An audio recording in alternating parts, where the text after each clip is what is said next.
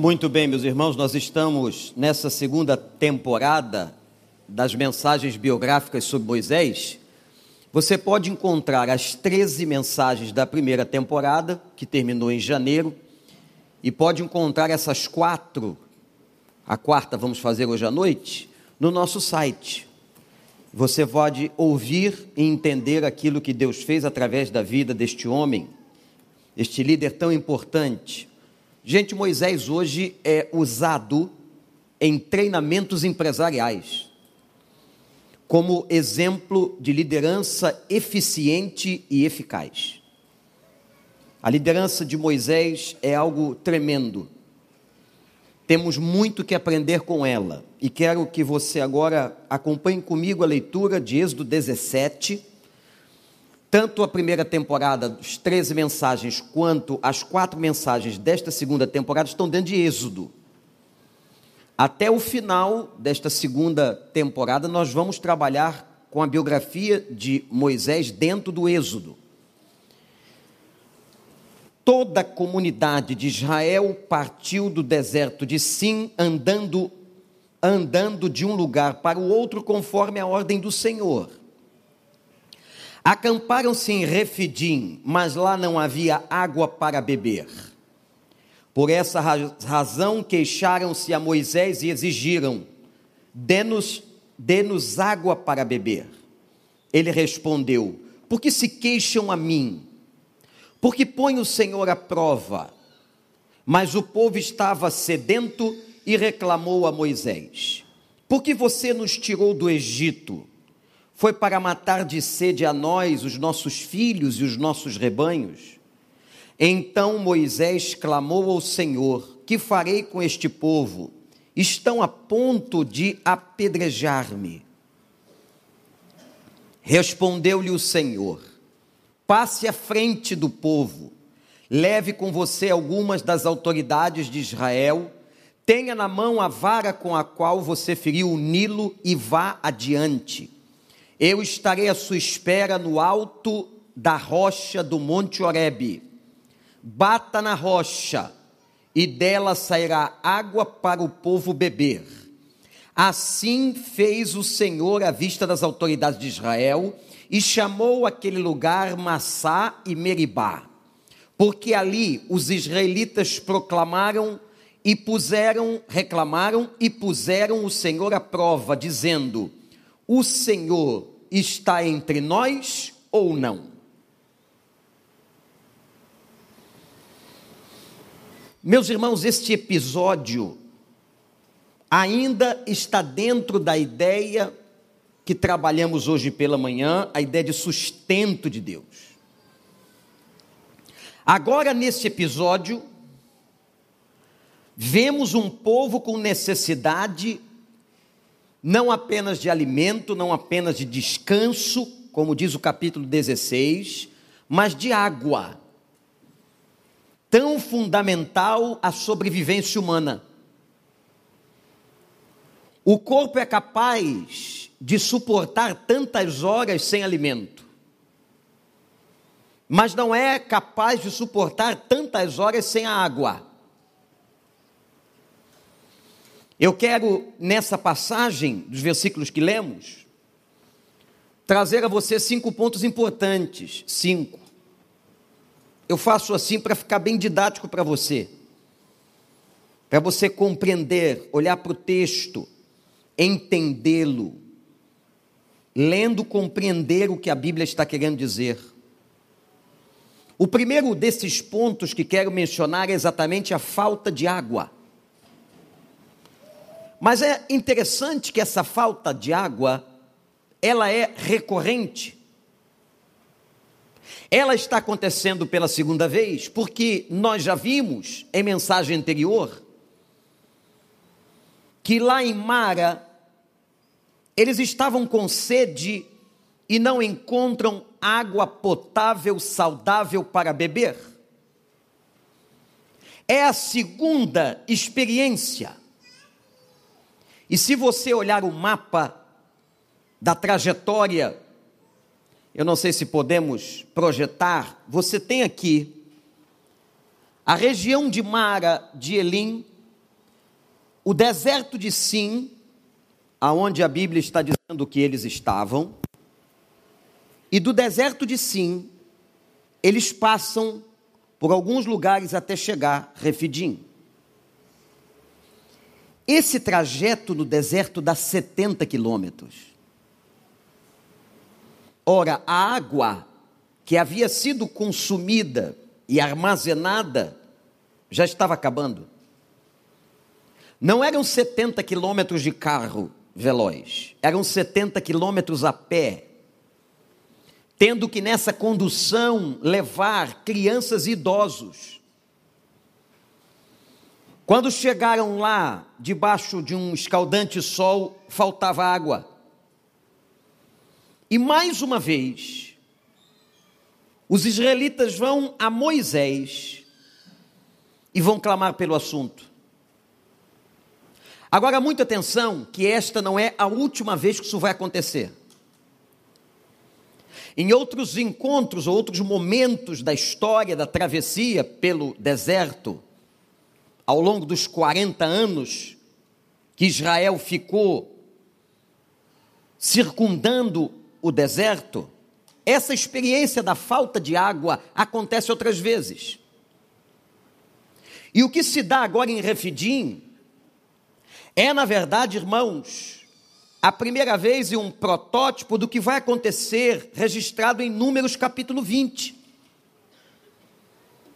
Quando de novo Moisés é chamado por Deus para falar com a rocha, aqui nesse texto, a ordem de Deus era que ele batesse com a vara na rocha. Mas lá em Números capítulo 20, a ordem de Deus era diferente. O que vai trazer para Moisés um problema sério depois. Nós vamos discutir isso mais adiante. A ordem de Deus é para que ele falasse com a rocha. Portanto, o episódio que está diante de nós não foi a primeira vez e nem a última. A história da pedra ou de tocar a pedra é a primeira vez que está acontecendo. Mas o problema é recorrente. Quando eu estava analisando esse texto e trazendo ao coração aplicações para trazer aos irmãos, porque cada pedaço da Bíblia, cada palavra, cada frase, ela se aplica à nossa vida pessoal. Eu me lembrei que na vida da gente, nós também temos problemas recorrentes. Quando você vivencia um problema, você clama a Deus, Deus resolve aquele problema, você pensa que aquele problema nunca mais voltará na sua vida. Não é verdade. Você às vezes resolve um problema financeiro e lá à frente você tem outro problema financeiro. Você é curado de uma enfermidade, mas lá à frente você tem outra enfermidade. Interessante. Que Lázaro volta à vida, mas Lázaro morre. Portanto, existem, irmãos e irmãs, problemas na nossa vida que são recorrentes. E você perguntará, pastor, mas Deus não sabe? É claro que Ele sabe.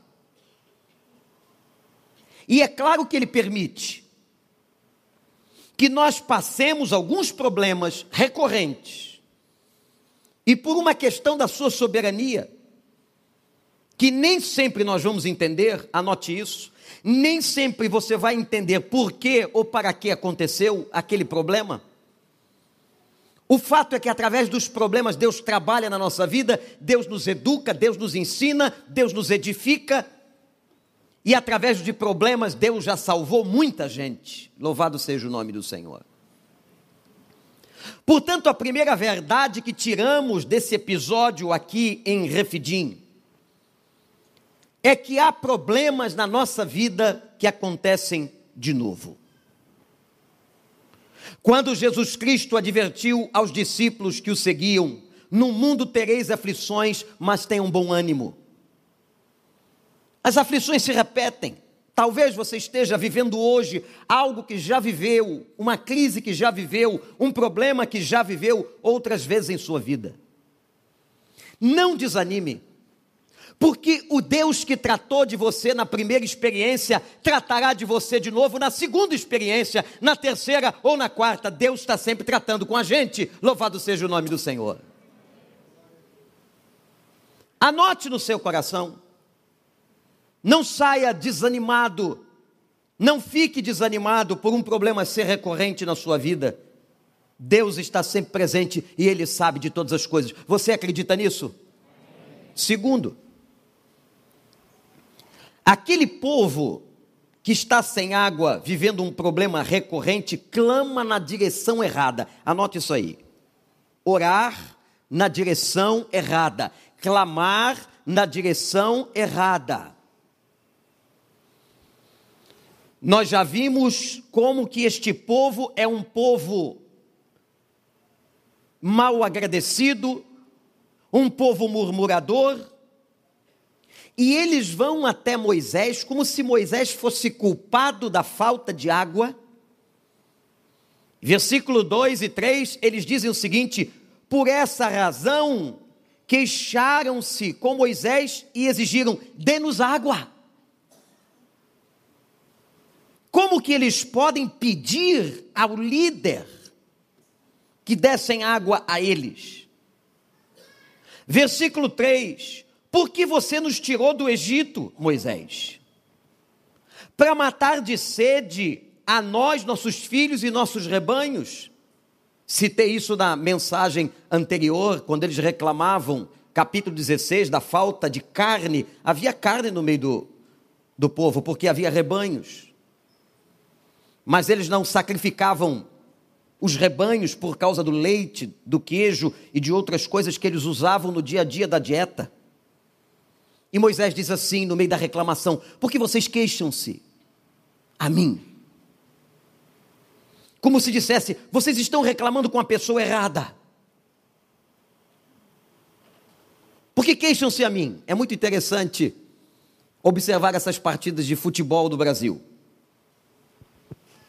Existe agora um bando de juízes. Três ficam dentro do campo. Um fica fora do campo. E mais uns três ficam numa cabine com uma televisão. São sete.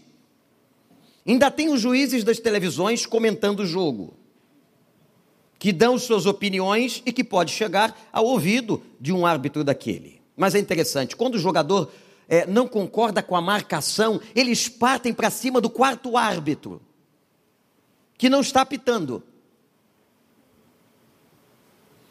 Como se ele fosse o representante do jogo o representante dos juízes que estão dentro do campo. Eles vão todos para cima do quarto árbitro. Gritam, falam palavrões, querem agredir, dão peitadas. E por que eles não fazem isso com aquele que está dentro do campo, mas eles fazem com aquele que está fora do campo? Porque aquele é o símbolo da autoridade que está dentro de um lugar onde eles não podem entrar. E eu estou dizendo isso para você entender a motivação que estava em Israel reclamando com Moisés, erradamente. Por que você nos trouxe para cá? Lembrem-se que por muitos e muitos anos Israel clamava pedindo um libertador para sair do Egito. Mais de 400 anos. E agora, quando Deus dá o libertador, usa a vida de Moisés, paz, passa com eles no meio do Mar Vermelho, os conduz pelo deserto. Eles agora estão criticando o líder, eles estão ameaçando de apedrejamento o líder. Eu disse na mensagem anterior e vou repetir agora: quando eu vejo esse povo querendo apedrejar o líder, eu fico tão confortado. Porque nós também passamos muitas provações na liderança. Porque queixam-se a mim. O que Moisés está dizendo é que a queixa de vocês está na direção errada, o clamor está na direção errada, a oração está na direção errada. Vocês têm que falar é com o Senhor, com aquele que tem poder de mandar o maná, aquele que tem o poder de abrir o mar, é este que tem o poder de lhes dar água. O que Deus está ensinando aqui, através da vida de Moisés, é a direção da súplica. Quando você suplica, a quem você suplica? Irmãos, parece uma pergunta simples, mas não é. Muita gente no nosso meio que se diz cristã, se dizem crentes, elas vão pedir a ajuda a tanta gente que às vezes não pode ajudar. Elas vão clamar, elas vão pedir intercessão de quem não pode interceder. Olhe para cá, guarde no seu coração uma palavra de Deus para você. Há coisas na sua vida que só Ele pode resolver. Só Ele. Há coisas na sua vida que só Jesus pode intervir, que só o Pai pode te dar graça, que só o Espírito pode consolar. Há coisas que nem os melhores líderes do mundo, pastores, e aqueles que têm milhões de seguidores, esses não podem resolver certas coisas da sua vida. Lembre-se que o único que é capaz de resolver tudo na sua vida é Jesus de Nazaré. Amém ou não, igreja? Sim ou não, igreja? Você que está na sua casa, só Ele pode resolver. E eu dava na nossa vigília, na última sexta-feira, uma palavra nesse sentido. Será que nós sabemos orar? Fomos advertidos por Jesus de que nós não sabemos orar. E um dos problemas da nossa incompetência na oração é não saber dirigir a oração de maneira correta. Deixa eu dizer uma coisa para os irmãos, que mencionei na última vigília. Nós temos que aprender a orar. A Bíblia nos ensina a orar. Saia do alto da sua arrogância achando que a oração é uma coisa fácil, aprendi desde que eu era criança. Não. A oração tem que ter foco, a oração tem que ter propósito. A oração é feita no nome de alguém que é Jesus Cristo. Eu tenho que saber de onde vem o poder da resolução, do motivo pelo qual estou pedindo. Eu tenho muita coisa a aprender sobre oração no Novo Testamento e no Velho Testamento, com a oração de homens e mulheres de Deus no Velho Testamento e com vários ensinamentos doutrinários sobre oração. Irmão, às vezes nós ouvimos cada oração que só o Espírito para interpretar. Quando a Bíblia fala que ele, com gemidos inexprimíveis, traduz as nossas orações, deve ser por isso também. Você sabe orar? Nós estamos aprendendo a orar. Nós oramos pouco e oramos mal. Nós oramos pouco. Ou você acha que aquele momentozinho que você faz lá quando acorda, aquele e-mail, aquele zap que você passa para o céu, porque está atrasado, depois você passa um outro zap se se lembrar na hora do almoço. Depois você faz um texto um pouquinho maior na hora de dormir. Isto quando não amanhece, você diz onde eu estava.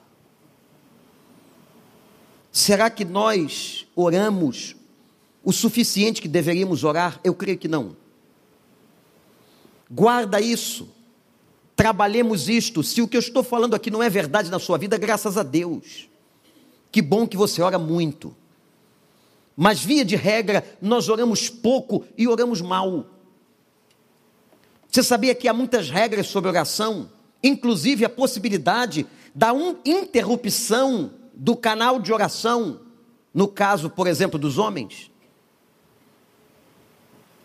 Enfim, irmãos, nós precisamos aprender a orar, a quem dirigir, a quem clamar. O erro de Israel aqui era exatamente a quem eles estavam clamando, para quem eles estavam pedindo o milagre. Quem é que tem poder de resolver as questões? Nós às vezes jogamos a nossa expectativa sobre líderes que não podem resolver. A oração, lembre disso, você que está debaixo da nova aliança, do Novo Testamento, como diz a carta aos Hebreus, a nova aliança pressupõe que a sua oração é tão poderosa quanto a minha oração. Não há pessoas com mais poder, porque as pessoas não têm poder. O poder para resolver o problema é de Deus. O poder é de Deus. O poder é de Deus. Portanto, clame você mesmo. Aquele que está sofrendo, que ore. É a pessoa que ora, diz Tiago. Mas às vezes jogamos sobre os líderes, sobre os pastores, sobre aqueles que estão na frente, a responsabilidade de resolver os nossos problemas. Criamos uma expectativa completamente equivocada. Mas sabe por quê, igreja? Porque não conhecemos a Bíblia, não conhecemos a doutrina, não conhecemos os fundamentos da palavra. Quando você entender que você é o sacerdote, que não há mais aquela figura veterotestamentária de um representante que ia a Deus. Não, a Bíblia diz que todos nós somos sacerdotes. A teologia do sacerdócio universal dos crentes, isto é, todo convertido tem o poder, tem a competência pela graça de Deus de ir ao trono de glória e clamar ao Senhor. Não precisa esperar a segunda-feira da oração, a terça-feira da oração, a quarta-feira do clamor, a quinta-feira por aquela irmãzinha de poder. Não, você pode ir agora ao trono da graça e o Senhor te ouvirá. Louvado seja o nome do Senhor. Você é sacerdote, você é intercessor. Dirige o clamor à pessoa certa, dirige o clamor à sua queixa. Mas tem hora, gente, que o povo cisma com a liderança. E é difícil. Eu estou me lembrando agora de uma experiência que passei uma vez. Tinha uma festa em Campo Grande, num lugar que nós chamávamos de Cidade Batista. E nós íamos para lá no dia 1 de maio.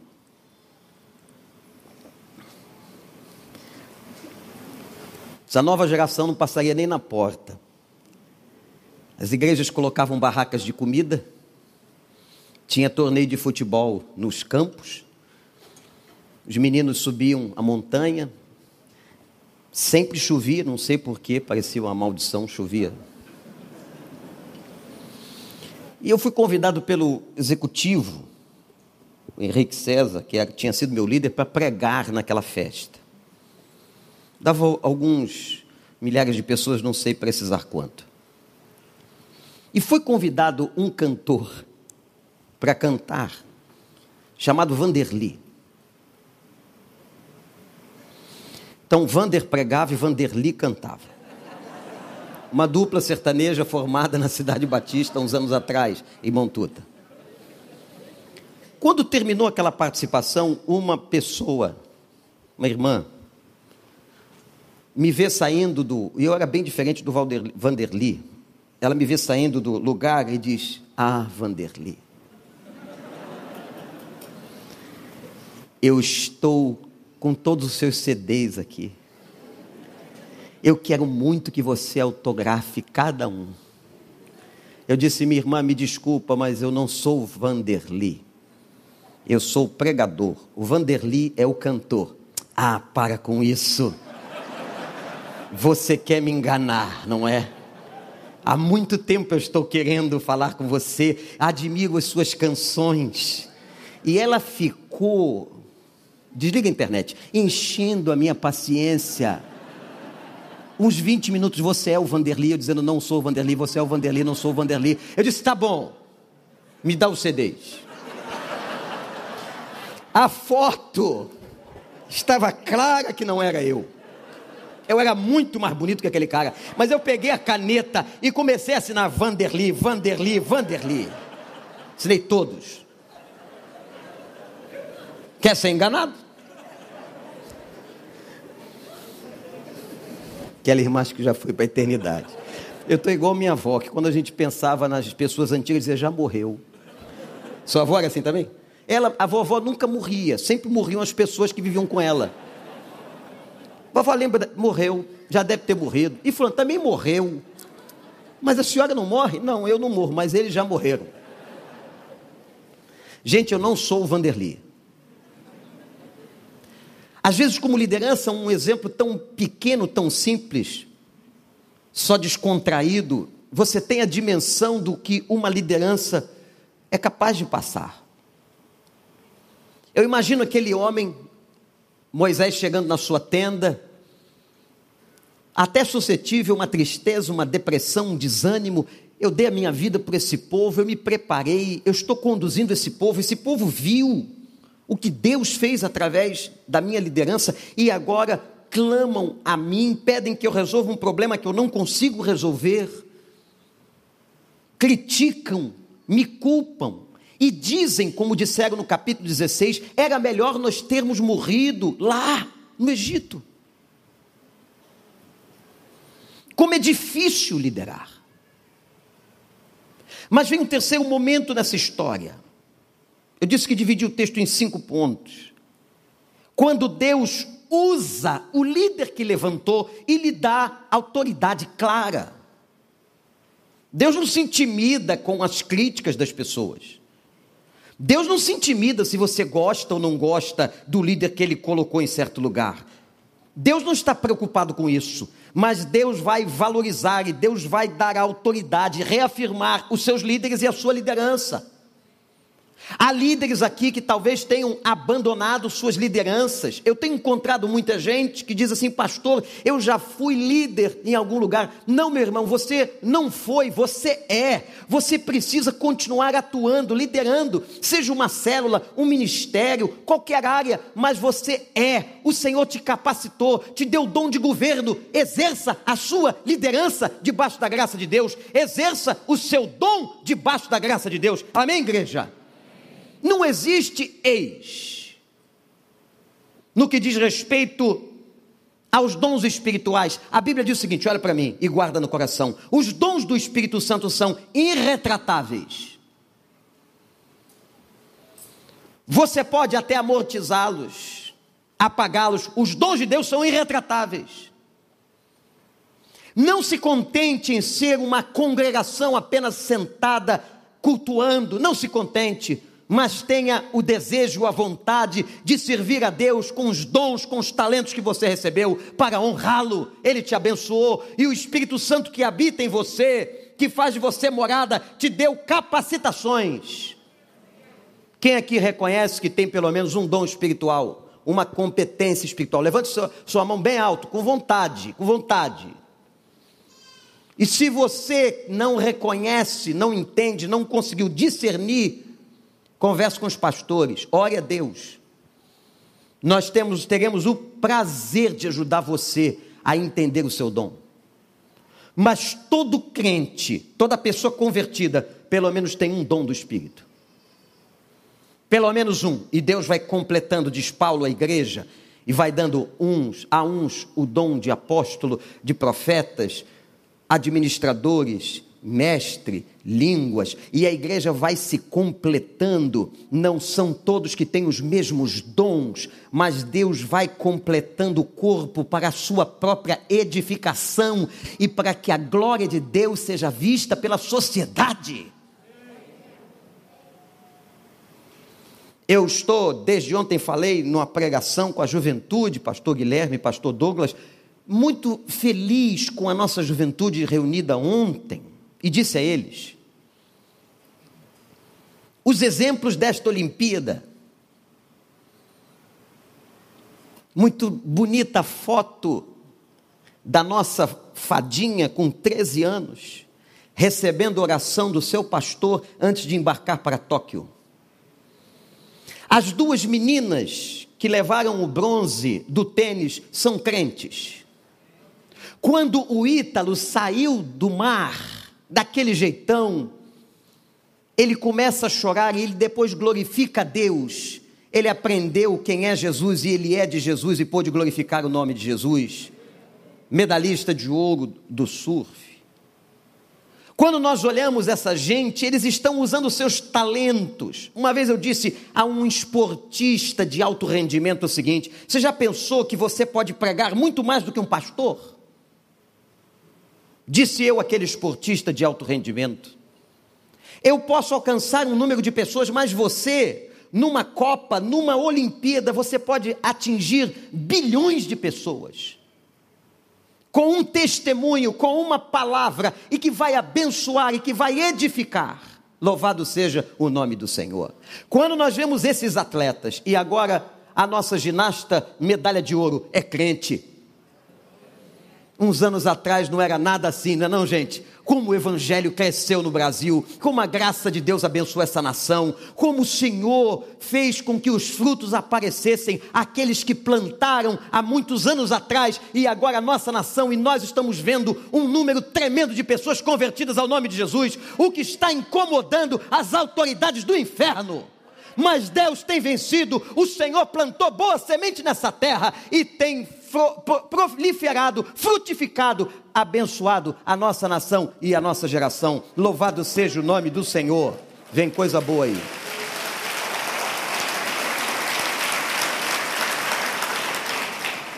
Vem coisa boa aí. Moisés, Moisés passa na frente deles. Você é líder, vai na frente. Mas Senhor quer apedrejar, vai na frente. Apedrejar? Esse povo de Israel tem essa mania. Tentaram apedrejar Davi, Paulo, Estevão, apedrejaram, mataram Jesus. Passe à frente e leve o seu cajado. Por quê? Como tenho dito a vocês, os detalhes da Bíblia são fundamentais. Leve o símbolo da sua autoridade. Leve o símbolo da sua autoridade, leve o seu cajado. Deus lhe reafirma a liderança. E disse assim: antes de você fazer o que tem que fazer, você vai passar lá no altar. Eu vou esperar você no alto da rocha do Monte Oreb. Sabe como é que Oreb é chamado na Bíblia? O monte de Deus. Foi no Horeb que Deus revelou os dez mandamentos. Meu líder, meu irmão, você que é cheio de dons e talentos, antes de executar qualquer coisa, passa no Horeb. Passa no lugar de oração. Passa no lugar do encontro. Se o pregador não tiver unção, a pregação vira discurso. Se o cantor não tiver unção, a canção vira show. Se você faz uma coisa sem unção, é apenas carnal, mas quando você faz debaixo de oração, quando você passa pelo Oreb, quando você vai ao monte de Deus, aquilo que você faz, Deus abençoa, porque está carregado e revestido do óleo da graça. O que você vai fazer amanhã, Toma banho de óleo primeiro, vai lá no Oreb, entra no teu quarto, fecha a porta, coloca o joelho no chão, pede a graça de Deus, passa no Oreb. Amém ou não, igreja? Passa no Oreb. Sabe por que às vezes as coisas não dão certo? Porque você não passou pelo Oreb. E por que, que a gente não passa pelo Oreb? Porque a gente é muito prepotente. Eu sei, eu sei orar, eu sei fazer, eu sei liderar, eu sei pregar, eu sei isso, eu sei aquilo, e nós vamos na carne, e nós vamos na força da carne, nós vamos na presunção humana, nós vamos na vaidade, e aí nós fazemos as coisas pela carne e a, a bênção não vem. Mas quando nós fazemos debaixo do óleo, lá no Horebe, quando nós passamos pelo Horebe, quando nós passamos no monte de Deus, quando colocamos o joelho no chão, aí o que fazemos? Aí o que fazemos? Vem regado da unção do Espírito Santo de Deus. Você não pode fazer nada no seu trabalho, na sua universidade, na sua escola, jovem, adolescente. Você amanhã, na sua repartição, nada você pode fazer sem que você ore. Você não pode casar sem orar, você não pode se relacionar num contrato sem oração, você não pode tomar decisões.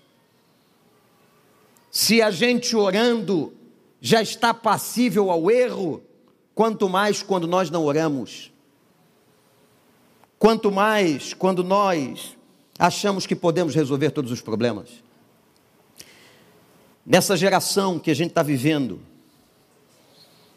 essa geração, e eu citei o Balmer de manhã, chamada geração líquida, aonde a desconstrução da autoridade é muito nítida. Uma geração que questiona todas as coisas, inclusive os princípios de autoridade e as referências. Ora, se eu questiono todas as autoridades e as referências, eu não tenho norte, eu não tenho coerência eu não tenho caminho certo, tudo é questionável. E nesse momento que está acontecendo no nosso meio, desde da base, e a base é a família, dentro de casa, Pastor Paulo, até as instâncias maiores, é a desconstrução da autoridade. De que nós não respeitamos uma hierarquia que não foram os homens que construíram, mas foi o próprio Deus. Existe uma hierarquia bíblica dentro de casa e fora de casa. Mas nesse tempo tudo é questionado, até aquilo que se vê e que parece óbvio. Para que possa se tornar insólito. Aquelas pessoas de Israel questionavam Moisés, cobravam de Moisés, desafiavam Moisés, mas o Senhor o afirma, o Senhor o fortalece. Líderes, passem à frente. Líderes que estão aqui, peguem seus cajados. Líderes são convocados para liderar na crise. Líderes, passem pelo Oreb, o monte de Deus. E não se deixe influenciar por um mundo que não tem referência.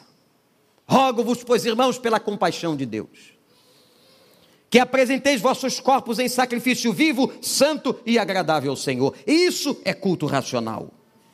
E não vos conformeis com este século, mas transformai-vos pela renovação do vosso entendimento. Não tomem a forma das sociedades, mas transformai-vos pela renovação do entendimento, para que possais experimentar qual seja a boa, agradável e perfeita vontade de Deus. Romanos 12, 1 e 2.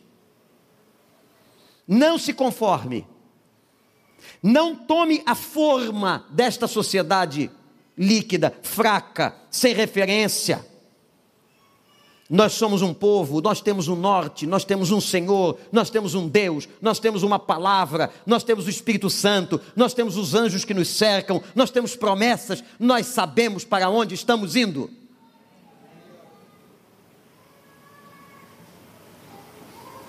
A quarta experiência desta passagem, depois que Deus reafirma a liderança do líder que estava sendo questionado, é o milagre da água saindo de uma pedra. Olha que interessante. Quem já ouviu ou assistiu a mensagem anterior, eu disse que a visão do maná, do manru, é uma visão profética do futuro da pessoa de Cristo como pão da vida. Agora eu repito no capítulo 17 que o que vai acontecer aqui é uma imagem figurativa, profética do próprio Senhor Jesus novamente no Novo Testamento, na vinda do Messias. A Bíblia diz que o milagre acontecera e que Moisés é convocado a bater na pedra e a água sai. E aquele lugar é chamado Massá e Meribá. Massá significa provação. Colocaram o Senhor à prova, tentaram a Deus ali em Refidim. E o local onde estavam acampados chamava-se e passou a se chamar foi batizado de Massaí Meribá. Meribá significa rebelião. Contenderam com Moisés, contenderam com Deus. O Senhor, terminou o texto que lemos, está ou não entre nós. Olha que arrogância. Não tenha ousadia de fazer uma coisa dessas. Uma irreverência, um desrespeito de questionar o inquestionável. Se Deus está com você, se Deus está com você, Deus está muito com você. Deus está muito, muito. Deus é tudo, tudo. Não precisa questionar. Guarda a sua revolta, trata com Ele mas uma coisa é certa: eu estarei com vocês todos os dias até a consumação dos séculos. Louvado seja o nome do Senhor. Você pode glorificar a Deus por isso que Ele está com você todo dia? Todo dia, todo dia. Massá e Meribá. Aí o salmista no Salmo 95, verso 8, diz que Massá e Meribá aparecem como exemplo de falta de fé. Lugar que rejeitaram a Deus. Seu povo rejeitou o seu Deus.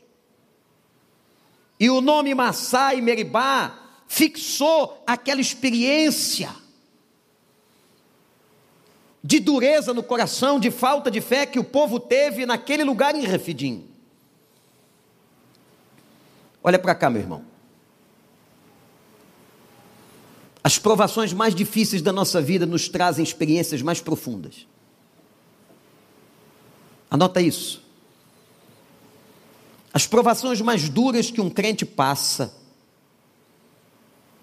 pode trazer a ele as experiências mais incríveis com Deus.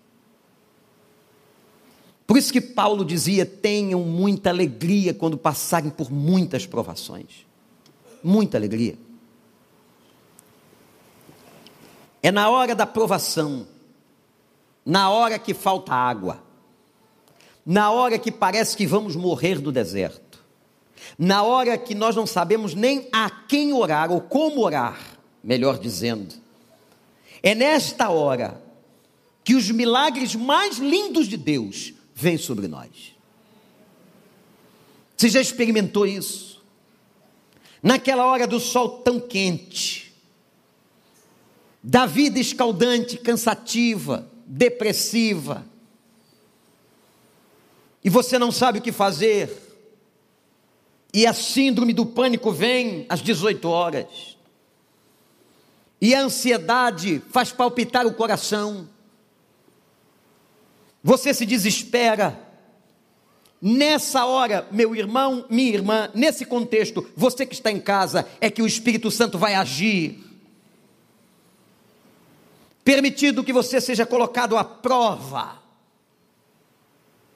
eles tentaram a Deus, eles provocaram a Deus, mas Deus, com todo amor, paciência, graça, misericórdia, tratou-lhes com amor e bondade, como nosso Deus é bondoso. Por isso que a Bíblia diz que se não fossem as misericórdias de Deus, já teríamos sido consumidos. Mas Ele nos trata com tanto amor, com tanto carinho, com tanta bondade. É na provação que a gente aprende o quanto é fraco, rebelde, pecador, mas é na provação que a gente tem uma aula da graça de Deus. Porque graça, olha para mim, é favor imerecido. Graça é quando alguém faz por você alguma coisa e você sabe que você não merecia aquele ato, mas é por bondade. Foi isso que Deus fez. Ele nos amou quando nós ainda éramos pecadores. Moisés diz ao povo: passe à frente, porque eu vou fazer jorrar água. Olha para o seu pastor e guarda no seu coração, você que está aí na internet ou aqui, Deus vai fazer jorrar água na sua vida do impossível. Daquilo que você não crê, de onde você não espera, quem pode esperar que de uma rocha saia água? É só a graça de Deus, só a misericórdia de Deus. Mas Deus vai fazer do impossível, e no impossível, Ele vai fazer emergir a bênção, a misericórdia, e vai fazer você beber água abundante. O quinto e último ponto que quero tratar exatamente esta imagem da água que viria. A água que sai da rocha. Interessante a questão de Pedro. Porque muitos ficam se perguntando sobre aquele jogo de palavras que está no grego do Novo Testamento, tentando justificar que a pedra principal era Pedro, para fundamentar uma chefia da igreja. Mas a Bíblia é clara para aqueles que a estudam, e disse o Senhor: Pedro, tu és pedrinha. Mas sobre esta pedra, que fora a tua declaração de que eu sou o Cristo, vivo, Filho de Deus, sobre esta declaração edificarei a minha igreja. E se você tem alguma dúvida, foi exatamente Pedro na sua carta que disse: Ele é a pedra principal e angular de esquina. A pedra não pode ser um homem, a pedra não pode ser um pastor, a pedra não é Pedro, a pedra é Cristo. Se a igreja tivesse fundamentada no homem, já teria acabado há séculos mas porque ela está fundamentada em Cristo, na rocha que Ele é, as portas do inferno não podem prevalecer contra ela. Louvado seja o nome do Senhor. Portanto, não era Pedro o fundamento, não é um líder o fundamento da igreja. Vejam que na imagem profética de Êxodo 17, é da rocha que sai água. É de Cristo que sai a água da vida. É de Cristo que sai aquilo que nos sacia. Êxodo 17 é uma sombra profética do que vai acontecer lá no Novo Testamento. E eu começo, irmãos, lembrando-lhes a experiência da mulher de Samaria que fora pegar a água do poço. E naquele diálogo, é Jesus que diz a ela, João 4, 13 e 14: Quem beber desta água terá sede outra vez. Ele podia ter acrescentado, como em Refidim, como em Massá e Meribá, mas quem beber da água que eu lhe der, nunca mais terá sede, porque a água que eu lhe der se tornará nele uma fonte de água para a vida eterna. Louvado seja o Senhor. Diálogo com a samaritana, Evangelho de João. Portanto, meus irmãos, minhas irmãs, a preocupação de Deus não é só que você beba água para satisfazer sua sede, a sede física mas ele veio nos trazer uma água que satisfaz a nossa alma, o nosso espírito. Aquele que tem sede, diz o Apocalipse, aquele que tem sede, venha. Quem quiser, venha e tome de graça da água da vida. Se há alguém aqui entre nós ou nos assistindo em qualquer lugar deste mundo e tem sede na sua alma e sente a necessidade de Deus e sabe que precisa de Deus e quer a Deus, então venha, porque de graça em Cristo você vai beber a água da vida. Aceite o Evangelho, se converta ao Evangelho. E foi o Senhor no Apocalipse capítulo 21, verso 6, que diz: Eu sou Alfa e Ômega, disse Jesus, eu sou o princípio e o fim. Quem tiver sede, darei de beber gratuitamente. É interessante que a palavra gratuitamente aparece tantas vezes, porque ninguém compra a salvação.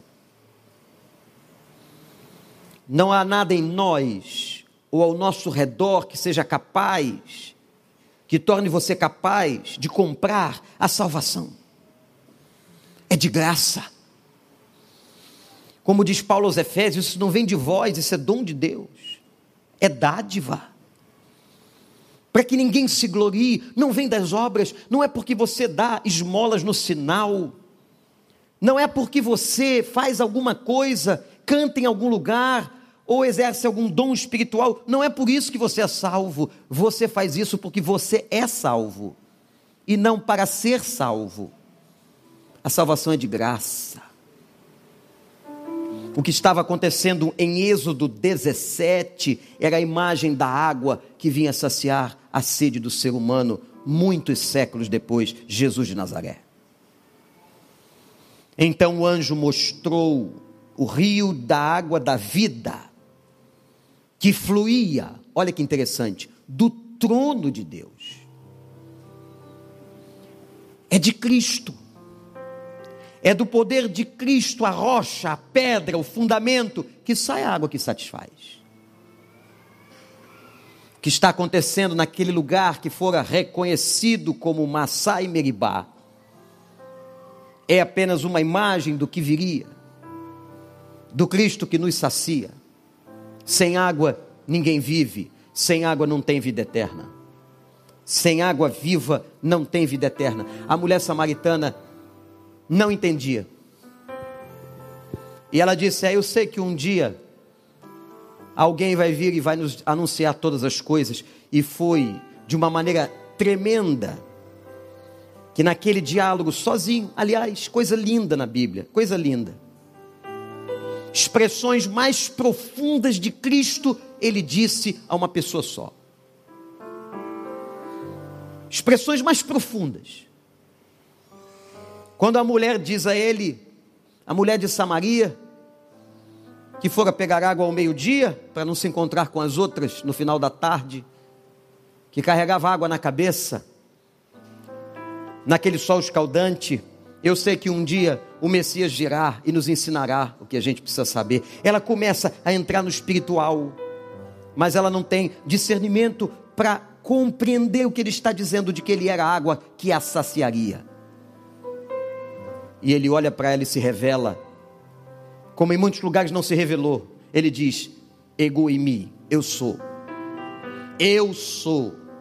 Eu sou o Messias, eu sou o pão da vida, eu sou a água da vida, eu sou a porta, eu sou o caminho, eu sou a verdade, eu sou a vida, eu sou, eu sou, eu sou, eu sou. Evangelho de João, várias vezes ele disse: Eu sou.